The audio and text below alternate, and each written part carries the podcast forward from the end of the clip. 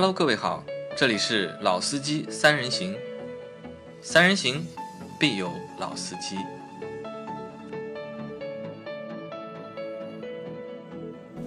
Hello，大家好，欢迎收听《老司机三人行》，我是杨磊。大家好，我是老倪。好，我们这期节目啊，接着上一期啊，那上一期的话，我们是聊了大众嘛，嗯，那其实我们会大概花个五六期的节目或者四五期的节目，把目前在中国市场排名第一、第二、第三的这三个品牌啊，都会花些时间用我们自己的观点来啊去聊一聊，去看一看，好吧？那上期的话是说的大众吧，那说了大众为什么可以为什么成为第一呃那么牛，对吧？那你看我们罗列大概六七个点，那说出大众为什么那么牛。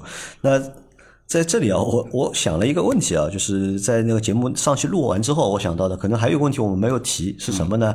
如果因为老倪说到第一个点是来得早嘛，对吧？因为来得早，再加上后面那么多点，那形成了大众能够制霸中国的这个局面。那如果我们换一个角度去看啊，如果当年来的不是大众，对吧？那也来一个相对牛逼一点的品牌，对吧？也不要太弱的。那如果来个丰田，那如果当年丰田，那把大众换成丰田的话，丰田现在会不会就是制霸全国？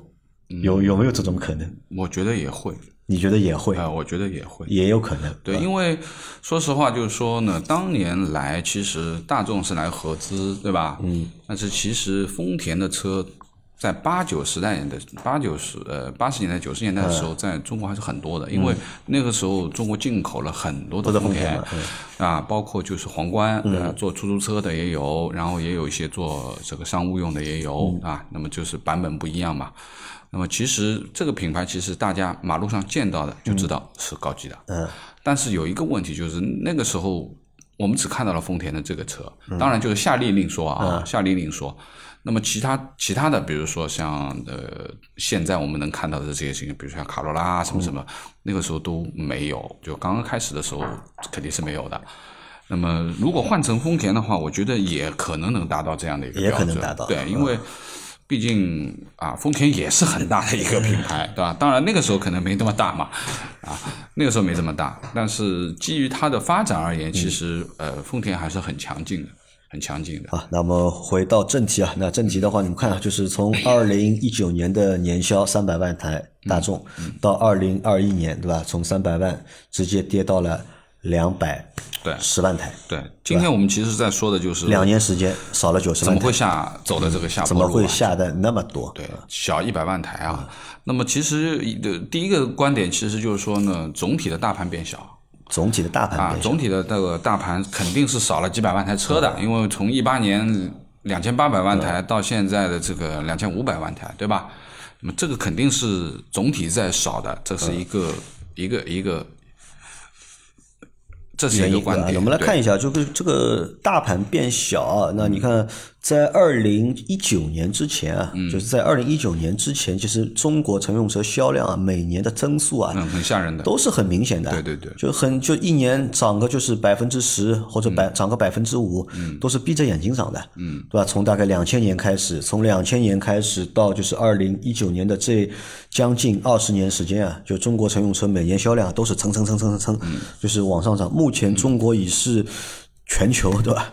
最大的一个就是单一市场，嗯，销量最大，然后目前中国的就是这个乘用车的这个保有量啊，也是最多的一个国家。对那么但到了你看到了就是两千，嗯，两千一九啊二零一九年对吧？从二零一八年的两千八百万台降到了两千五百万台，那一下子就少掉了三百万嘛。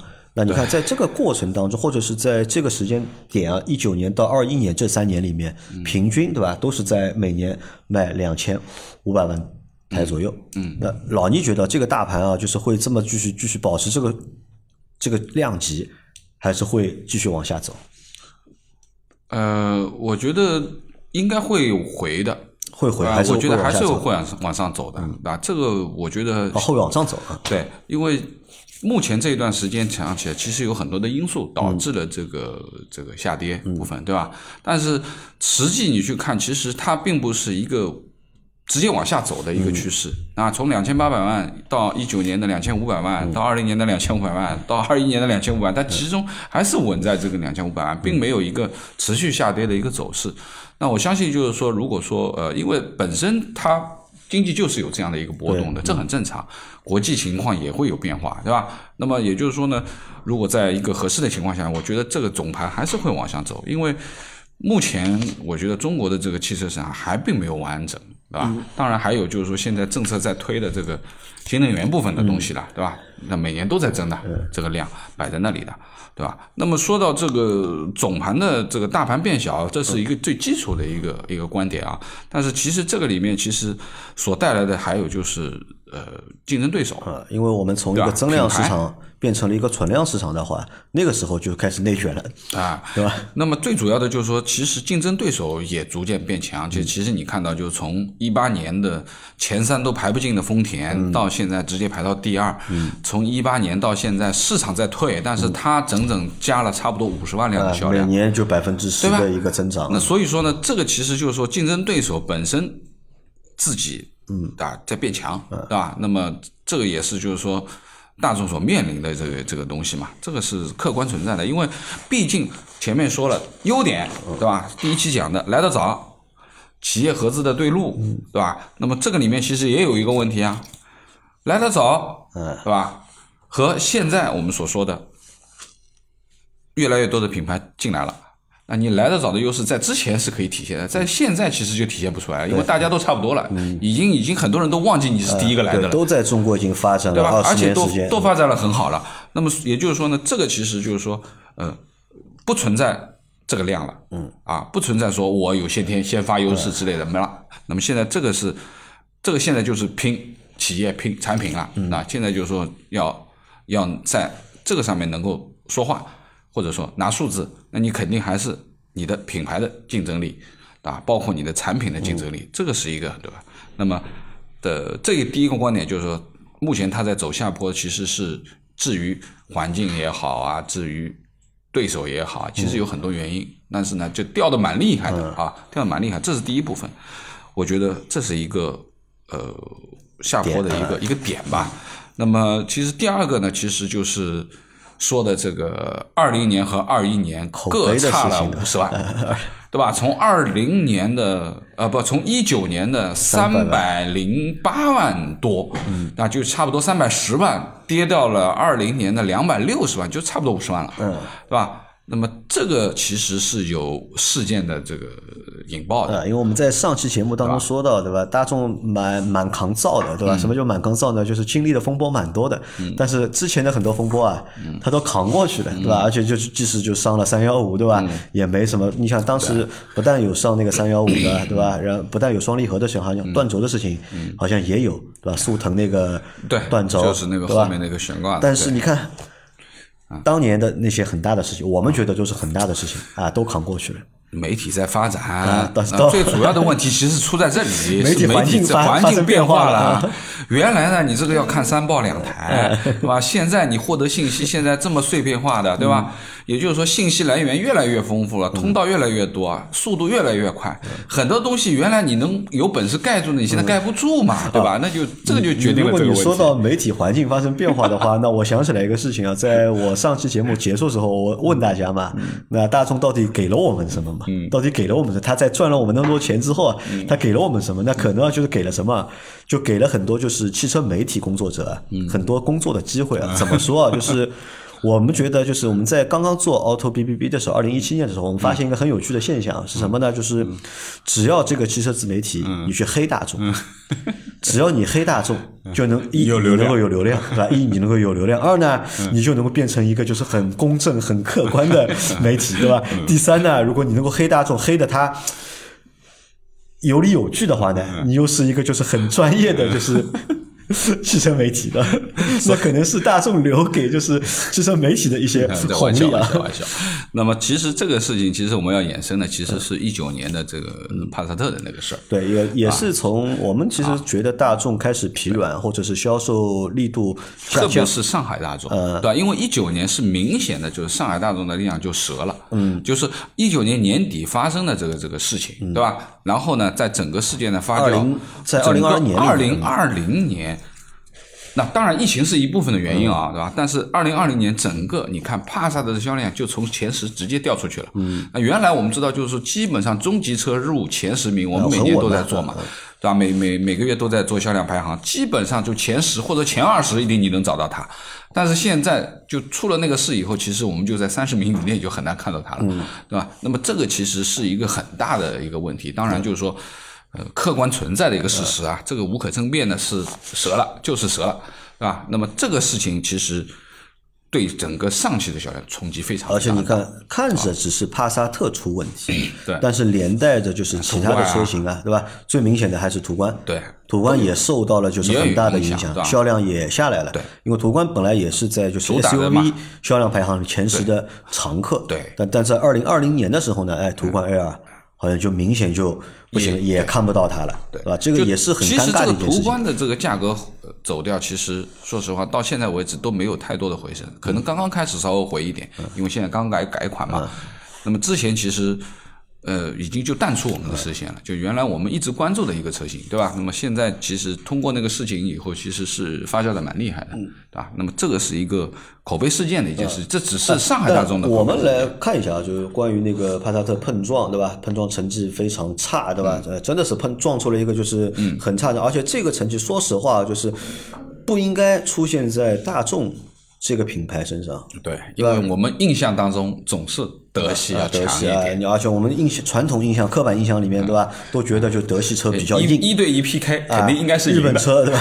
比较软对吧？那么 PK 一下的话，肯定是德系车是有优势，但是实际我们在中保研的很多的碰撞测试当中看到反而日本车对吧？丰田的车对吧对？撞出来的成绩呃比较好。那不管就是就是这个考试，对吧你是通过什么方式去应对的？嗯但我们只看结果，但结果的话不好，那就是不好。啊，这客观的东西，那这个其实是只是我们说的这个口碑这件事情啊，事件这只是二分之一啊，因为在整个二零年，因为一九年年底的这个帕萨的这个 A 柱的这个事情，然后导致了整个上汽的折折掉，对吧？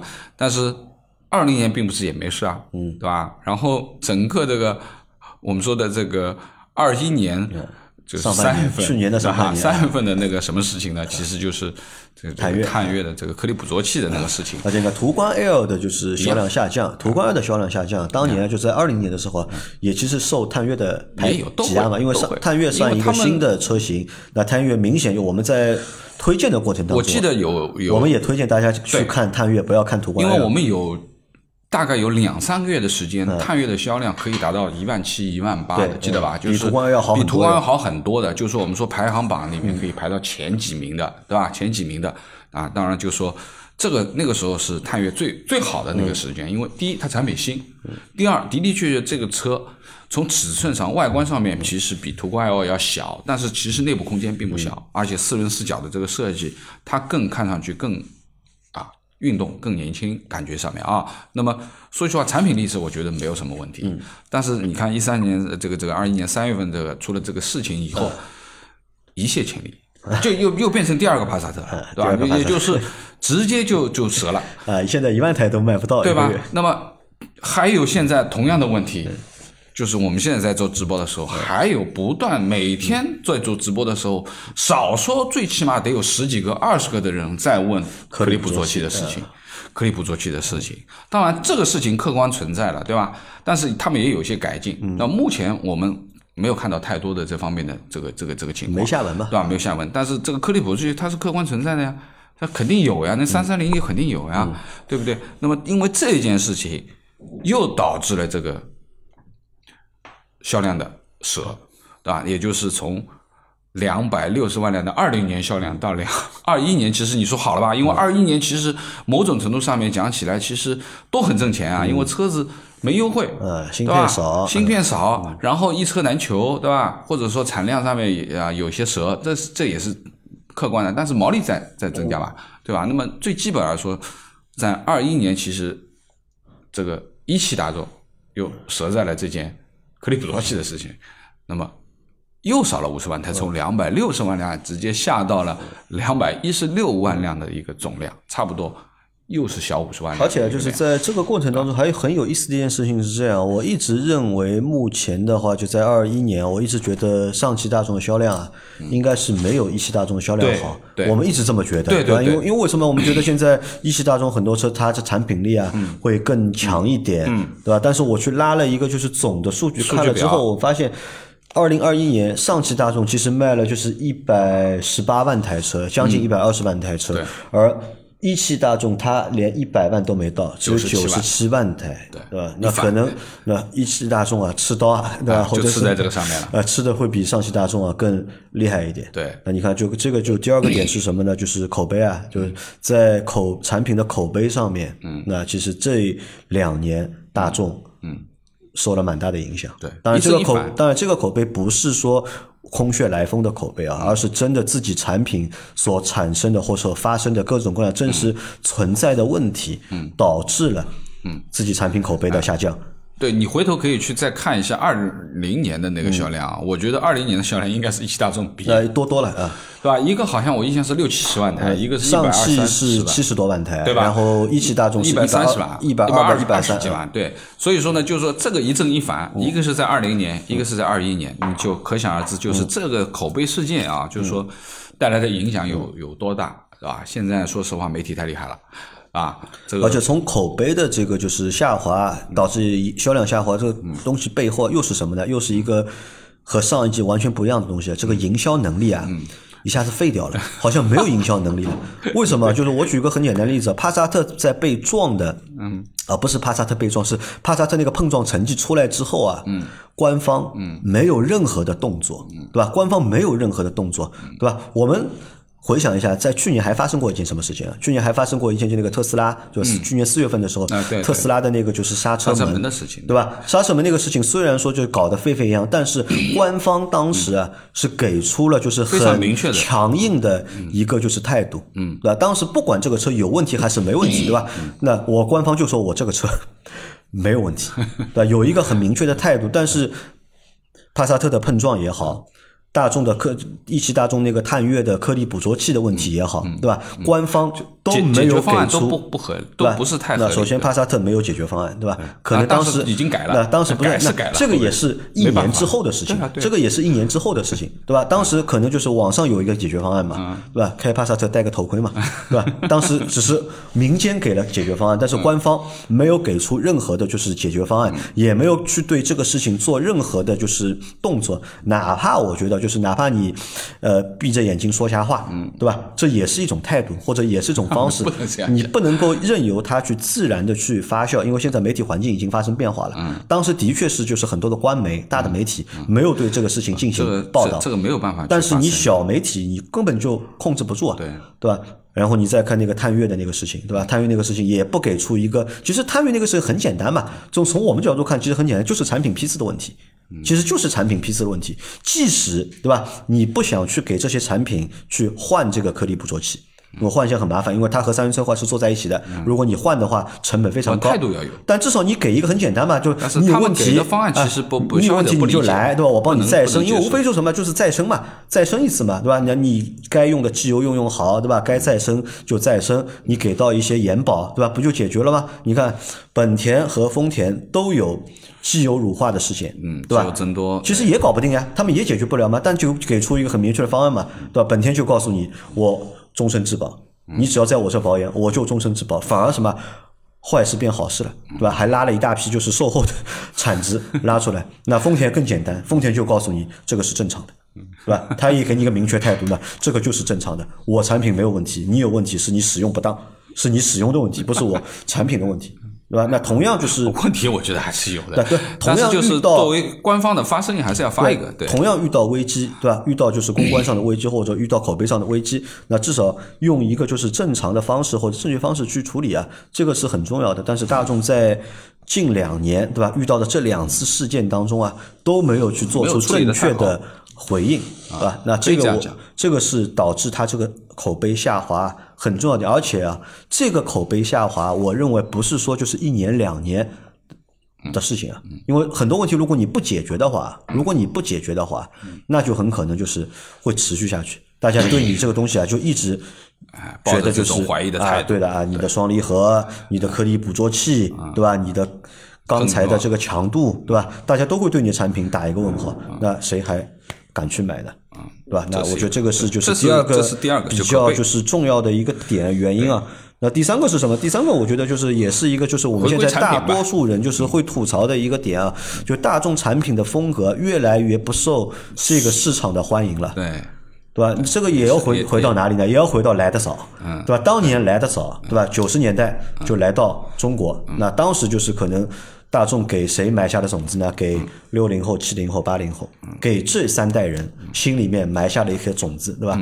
我觉得大众是个好嗯什么是车车，对吧？什么是车？那大大众给我什么，我觉得这个车就是应该是这个样子的，对吧？我们可能拿很多东西都去和大众去做比较，把大众拿当做一个标杆，或者拿大众作为一个就很好的一个参考，对吧？市场会成长啊，消费啊，不是哎，对，对你看，六零后、七零后、八零后都长大了，对吧？消费能力也变得就是越来越强，他们可能已经不满足，他们会更高一级啊，他们可能不满足普通的就是合资品牌了，对对吧？他们可能会去选择对吧？奥迪啊，选择宝马、奥迪啊选择更多的就是豪华品牌。对但是它的基本盘呢，大众的基本盘呢，你看面对新的用户，九零后零零后后，对吧？我都不知道九零后、零零后是会如何看待大众这个品牌，或者如何看待大众的产品。对吧？用我们现在的眼光，用我们现在眼光，其实我们还是普通人，并不是说我们现在长大了我们就变得很有钱，我们还是普通。但是用我们现在眼光去看大众的产品的话，基本上啊除了那套动力总成我们觉得还不错之外，嗯有力气，哎，其他的没有太多我说实话都看不上，外观看不上，内饰看不上，配置看不上，对吧？售价觉得也是偏高。对，那么可以这么讲吧，就是说，呃，产品风格，对吧？因为大众就是大众的风格，我们一直在讲的就是一成不变的这个内饰风格，对吧？当然现在有一些新的变化，但是这个变化呢和现在的同级很多产品来比，其实是没有什么可比性的，我觉得还是不如，对吧？那么还有材料层面的东西。对吧？因为大众一直在说成本，嗯，对吧？包括之前说的这些出出的这些事情也好，刚才也好，其实都是成本的问题。对，讲白了就是在说成本。那么这个呢，就是说实话，嗯没钱挣嘛。嗯。那么当当然之前因为大众在那个这个几美国年的时候出过厉害嘛哎，罚了两百个亿，但说实话，那肯定啊要要补点损失回来，对吧？这个是大钱嘞。那么呃，当然就是说最主要的还是产品的这个风格层面的东西。真的就像像杨磊说的，就没有什么可圈可点的东西了，对吧？包括内饰、材质，对吧？呃，这个这个这个这个呃，我们说的这个内饰的风格也好，还有就是呃，包括现在的我们说的车机部分的东西，因为。啊，的的确确是没有什么可以可可说的东西。就是你如果说，哎，很多人说呀，你呃，原来有大众的人说，你再换车，我不会再换大众了，对吧？这很多人是这样的一个感觉。虽然说他是可能 A 级车，他可能换可以换 B 级，对吧？但是他不会去选择大众了，这是第一个。因为什么？他选个大众和他 A 级的是一样的，嗯，没什么区别，对对吧？还是原来的老样子，那我换它干嘛呢？那这是第一个感觉，就你给我也是这种感觉，就是内饰乏善可陈。啊，这是第一个。那第二个呢，其实就是某种程度上讲起来，就是说我们现在市场时间随着时间的推移，市场在越来越成熟，消费者对于车的认识和认知也越来越成熟。同样，要求也会变高。前面说的第一个问题，竞争对手变强了，或者说变多了嘛，也不是说变强了，变多了以后，大家的选择余地就多了。那原来那个时候，可能你要选择合资品牌，你就这么几台车。但是现在除了合资品牌之外，现在我们自主品牌也做得很好，甚至于说自主品牌的内饰配置的等级远远比现在的主流的合资品牌要来的强得多啊，可能还不是一条马路的问题，对不对？那么你说内饰质感。柔软、舒适等等，风格包括风格，对吧？那个别品牌除外啊。我我我我之前吐槽过有些品牌，我不接受这种内饰风格的东西。那么大部分的都 OK 了，对吧？那么第二个呢，就是 价格，嗯，也变得没有优势，对吧？因为自主品牌同样价格、同样配置去比嘛，一比就没得看了。对吧？这是第二个问题。那么第三个呢，就是说我们说的这个这个呃，现在的这个呃很多消费降级啊，就是说很多豪华品牌都开始往下走，来反过来吃主流的这一块市场，对吧？因为很多的原来三十万的品牌，现在变成二十多万，对啊，变成二十几万，你就可以把和你帕萨特争中中间这个市场啦，嗯对吧？那么很多还有十几万的呢，你奥迪都都下来都有十几万的车了，你想，那说明这个就市场情情况在变化嘛。那么如果说你自己不变化，嗯，那你肯定会失去市场，对吧？那么呃消费者在成熟，消费者选择的余地在多。配置、价格，包括前面说了很多硬性的什么安全素质，原来一直在说安全、安全、安全，那现在你安全也也没法谈了，嗯，对吧？因为这几件事情搞得安全也没法谈，原来还能说谈，那么现在也不能谈，啊，那么就像之前说的，现在中保研在撞的，你看日系 TNGA 下面个个都很漂亮，都是优秀，的，对吧？你你你怎么你怎么谈安全呢？安全也没得谈，配置你没得谈，价格你没得谈，然后外观其实是吧，仁者见仁，智者见智，这个我们不评价，有可能人的喜欢，有的人还是喜欢比较嗯方方正正的，或者说比较传统的风格的，有些人比较喜欢极简的，这个不说。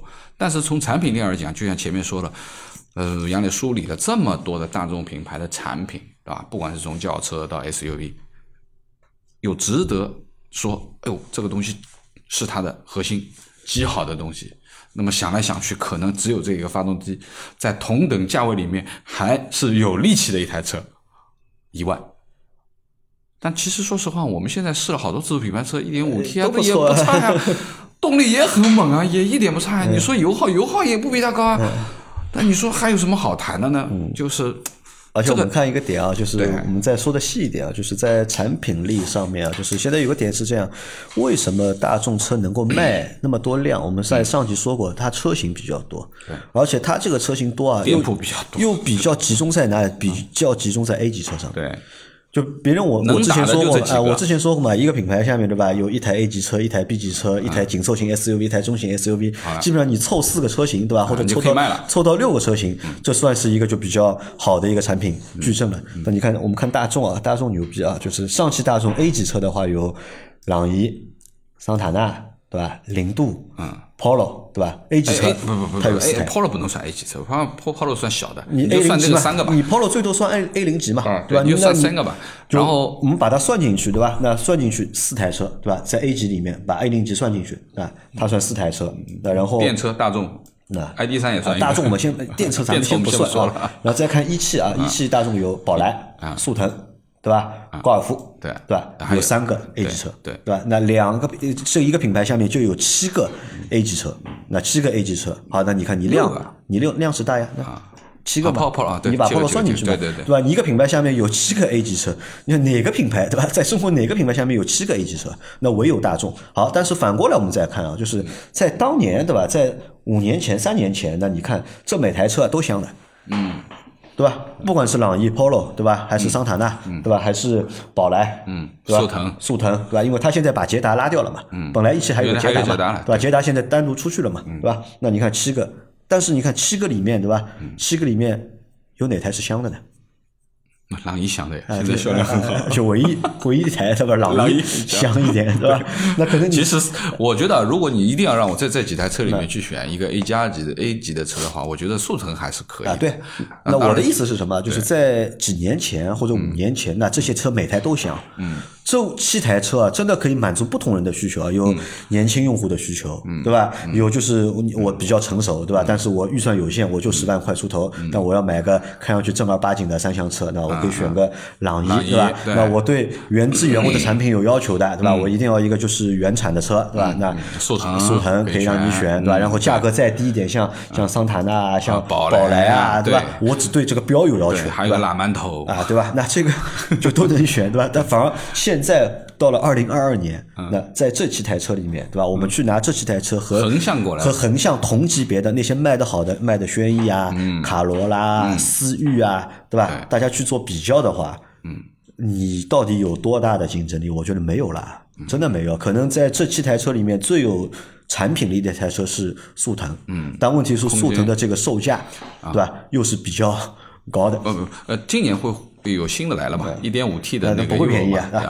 啊，那你看，那么也在变。那它呢，大众呢也在变。那我们说到产品啊，就还有一个点在哪里呢？就是不变，对吧？就变不出新花样。好好不容易变了啊，大家看一下那个零度啊，新的辣馒头，对吧？新的零度，那个真够辣眼睛啊！这个一变之后呢，就导致什么呢？就很简单，就导致老用户觉得辣眼睛，对吧？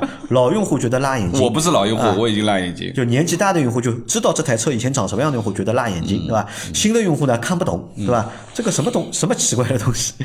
啊，那这种变变出来就是他想去突破之前，对吧？来一些新的东西，但是来了那个新的东西啊，并不能够受这个市场的就是热捧。本本身也不是一个主力车型。那那啊，那再回到车型，那 A 级车有七个，今年会有新了。A 级车有七个，那然后你看 B 级车的话，那 B 级车上汽大众有帕萨特，对吧？然后你把那个辉昂送进去，对吧？也能算是一个 B 加级的车，对了，啊，哦，不知道啊，辉昂是 C 级了啊，那就标准就算它标 C 级车，准标准 C 级的，那不不能算 B 级。普通合资品牌不配有 C 级车，那不能这样讲，没有意义。哪个普通品牌的 C 级车是卖得出量的？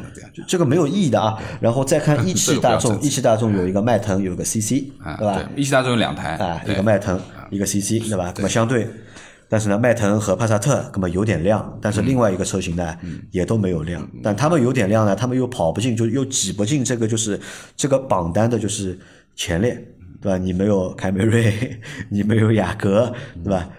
卖的多，可能也不一定有。只能在二梯队了，现在一梯队进不了啊。对，所以这个产品啊，就是产品也是一个比较大的一个。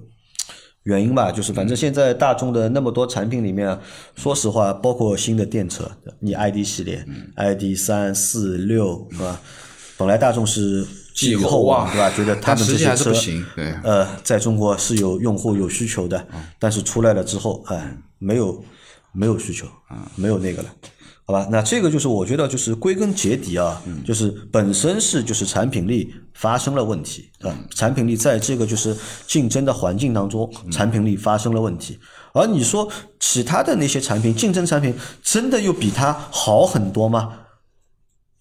其实也不至于啊，对吧？可能只是大家发力的点啊、维度啊不太一样，对吧？不太一样。本来你大众是一个很懂中国市场的品牌。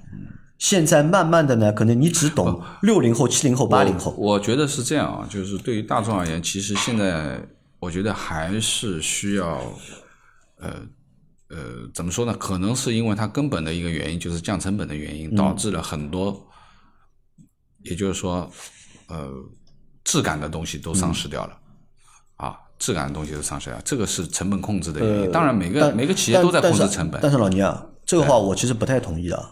为什么我这么说？因为在我眼里，其实大众的，特别是上汽大众的车，嗯，其实质感一直是这个质感，只是当年我们没开过车，没有拥有过车，给你一台，给你一台车之后啊，你就会觉得哦，觉得这个东西他妈是个装置艺术，我理解。但现在车开了多了之后，对吧？用了多了之后，对吧？甚至能够眼光高了啊，去购一些豪华品牌的话，你还回过了头看，它你觉得它质感不高？其实大众就一直保持着这样的一个质感水平。我们不能拿帕萨特来谈，而是指基础的下面的这些，其实呃，这个这个还是稍微硬了一点，对吧？我觉得就是说，呃，可能还是内饰上的问题，嗯，对吧？内饰上的问题。那么现在的的确确坐进去氛围感很好的车，现在蛮多的。嗯，就是哪怕是一块一台十万块钱级别的车，现在其实我们最近做了几台，都觉得氛围感蛮好的，对吧？而你在大众里面你就找不到这个感觉。我有一台吧，我觉得只有一台吧，可能大众目前只有一台途昂。坐进去的感觉啊，途昂嘛要三十万了嘛，其他就不一样的嘛，其他真的就没有了。那么所以说呢，这个也是他的一个问题。我觉得就是说要改变嘛，那么肯定呃要动动这方面的脑筋。当然，这方面脑筋如果一旦要动，那一定在生产成本上是要增加的。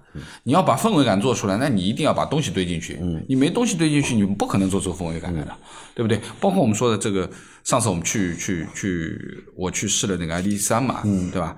那么 ID 四感觉。还有一点 ID 六对吧？更 ID 六更好一点，对不对？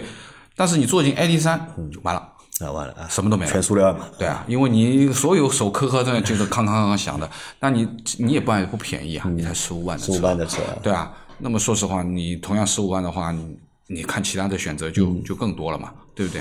所以这个呢，就是需要改变的东西吧。我觉得，哎呃，基本上就讲到这里了。我觉得，你看，我们把那个他卖的不好，口碑对吧？口碑不好，嗯，对吧？然后产品力、竞争力变差，对吧？然后这两个加在一起啊，直接导致了一个什么结果？嗯，就品牌力啊，嗯，马上就下降了，就，嗯，对吧？品牌力也下降，就特别是大众品牌在就是新生用户的这个口中啊，嗯，新用户，新用户的口中，对吧？那九零后、九五后、零零后，对吧？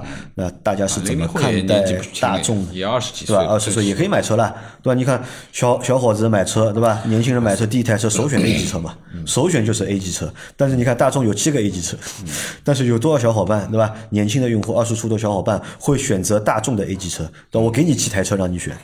你选得出吧？不太会，可能一台都选不出。对，因为不太符合年轻人的风格，不太符合，对吧？那品牌力也慢慢的在嗯下降，对吧？你看，认可你品牌的那些用户呢，可能就是他不会买你的产品，我只是在心里面认可，因为我的年纪可能你的产品已经不适合我了，对对吧？那能够买你产品的用户呢，对吧？不喜欢你的这个品牌，那就导致了啊。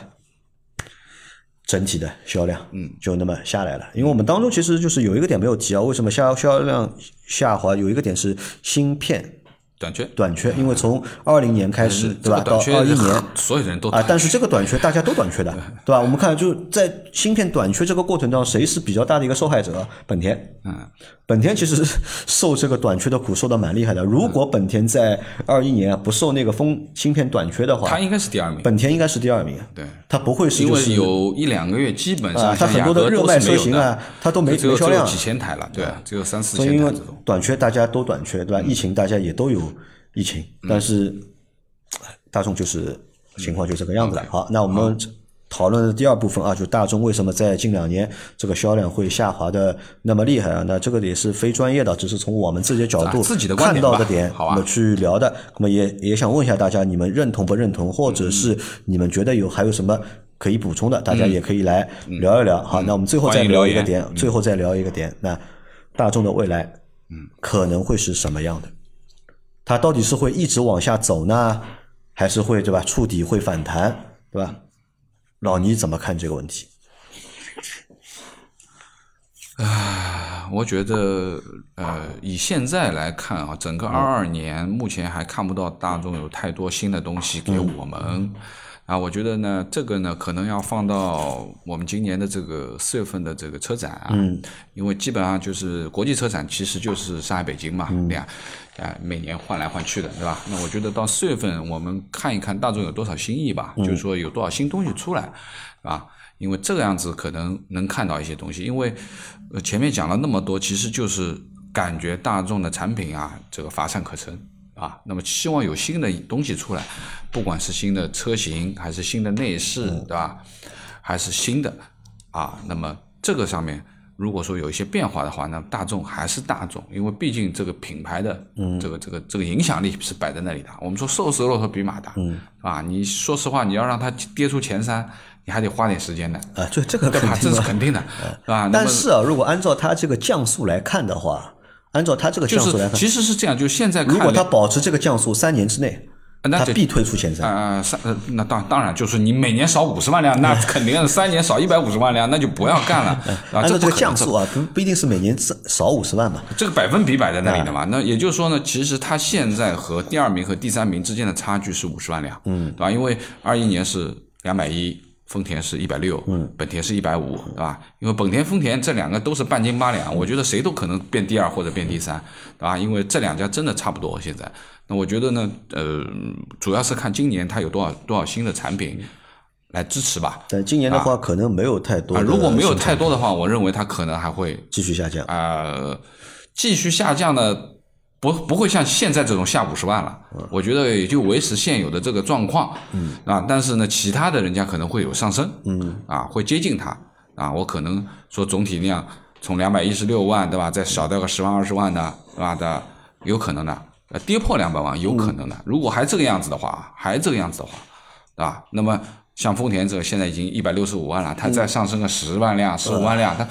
丰田很稳的，你发觉吧？它每年的百分比的递增，它的 KPI 是基本可以完成的。今年它递增没毛病，你看它的那个，它又今年多了哪些车型啊？就因为去年换代了汉兰达，对吧？去年现现在有好几个呀，对吧？凌放啊什么的，对吧？我觉得这是能打的东西啊。今年那个塞纳，对吧？都是都都是能打的，都是看得到量的，对吧？你一年哪怕你一个月卖个五千台，那个塞纳是新东西，现在一上就上一万多，你一年卖个五千台，对吧？单一一个月啊，一个月卖个五千台，一年有六万，对吧？然后他那个皇冠那里，对吧？一汽丰田再搞再搞一个就是同款的车型出来。所以呢，我就觉得就是，呃，因为丰田呢，其实就是基本上比较平稳的啊，百分之十不到这个样子的增长率。你看它每年，你看基本上是这样子，对吧？一百四十万上到一百五十几万，对吧？一百五十几万上到一百六十几万，其实基本上是这样子。我觉得，呃，大众也不会那么那个，就你觉得不好说，不好说，就是有可能。呃，你说易主吧，我觉得二二二年也不太可能会，我觉得不太会易主的，但是会接近，会接近，会接近，对，会接近。我有一个比较大胆的预测，我有一个比大比较大胆预测是这样，我觉得在二零二二年啊，那个大众品牌啊，销量很难过两百万台，过不了两两百万的，因为它二一年是二百十六万嘛，嗯，但是我看了就是第一个月，当然现在。这个我只能从近几个月的这个数据啊，嗯，我去分析啊，因为它之前卖的好的车型，在近三个月，嗯，其实都不行，都疲软，嗯，而它的那些竞争车型啊，都在近三个月卖的都比它多，连宝马都两万台了，啊，这个难以想象的事情。所以我觉得今年大众会继续就是保持这个降速，继续往下走。你认为它跌破两百？我觉得它应该应该会跌破两百。我觉得我觉得它不会。我感觉，而且就是我们再来看一个问题啊，最后一个问题啊，就是大家一起来想一想，就是大众的这个就是销量的就是下滑，而且是比较明显的下滑，对中国的这个汽车行业来说，中国这汽车市场来说是好事情还是坏事情？嗯，那我认为从自主品牌的角度上讲，一定是吃掉了它的份额。好事情吧，肯定是好事情吧，一定是吃掉了它的份额，对吧？因为 从他前面说的这个 A A 级。这个区域里边，其实它有六台、七台车，对吧？那么这个里面其实是它的主力的这个东西。如果它销量减了，那基本上是减在这一块。那这一块其实又是我们当家主打的这个区间，也就是说十万到十五万的这个区间。所以我觉得，呃，对于自主品牌而言是有机会去收割这一部分的，对吧？也就是说，啊，当然现在就是产品上面，其实我觉得真不差，对吧？我觉得可能是这一部分会变化。好吧，那我们今天的这期节目啊，那也到这里啊。我们花了两期的节目聊了一下大众在中国的情况啊。那到下一期啊，不不一定是下一集啊，就是下一个部分，对吧？我们也会去做那个。丰田，聊聊丰田和本田，对吧？那么近五年，对吧？在中国的一些情况，嗯，好吧。那我们今天这期节目就先到这里，感谢大家的收听。如果大家在我们的节目当中觉得我们有哪些地方说的不对，或者说的不妥，有哪些东西值得就是大家要商榷一下的话，请帮忙指出，好吧？也可以发表你们的观点啊，在我们的节目评论区的下方啊。好，那我们下期再见。好，谢谢，拜拜。